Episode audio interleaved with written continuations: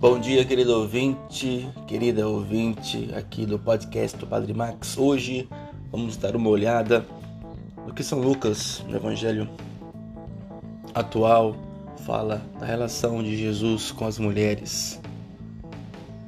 Lucas, como sabemos, devido à sua formação e à sua sensibilidade, dava grande atenção à presença das mulheres na vida de Jesus.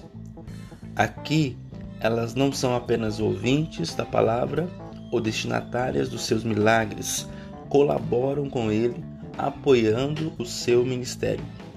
Isso tem grande interesse. Jesus sabia redimir e libertar algumas mulheres da sua situação espiritual negativa, atraindo-as para junto de si e confiando-lhes tarefas de assistência em relação a ele e aos apóstolos.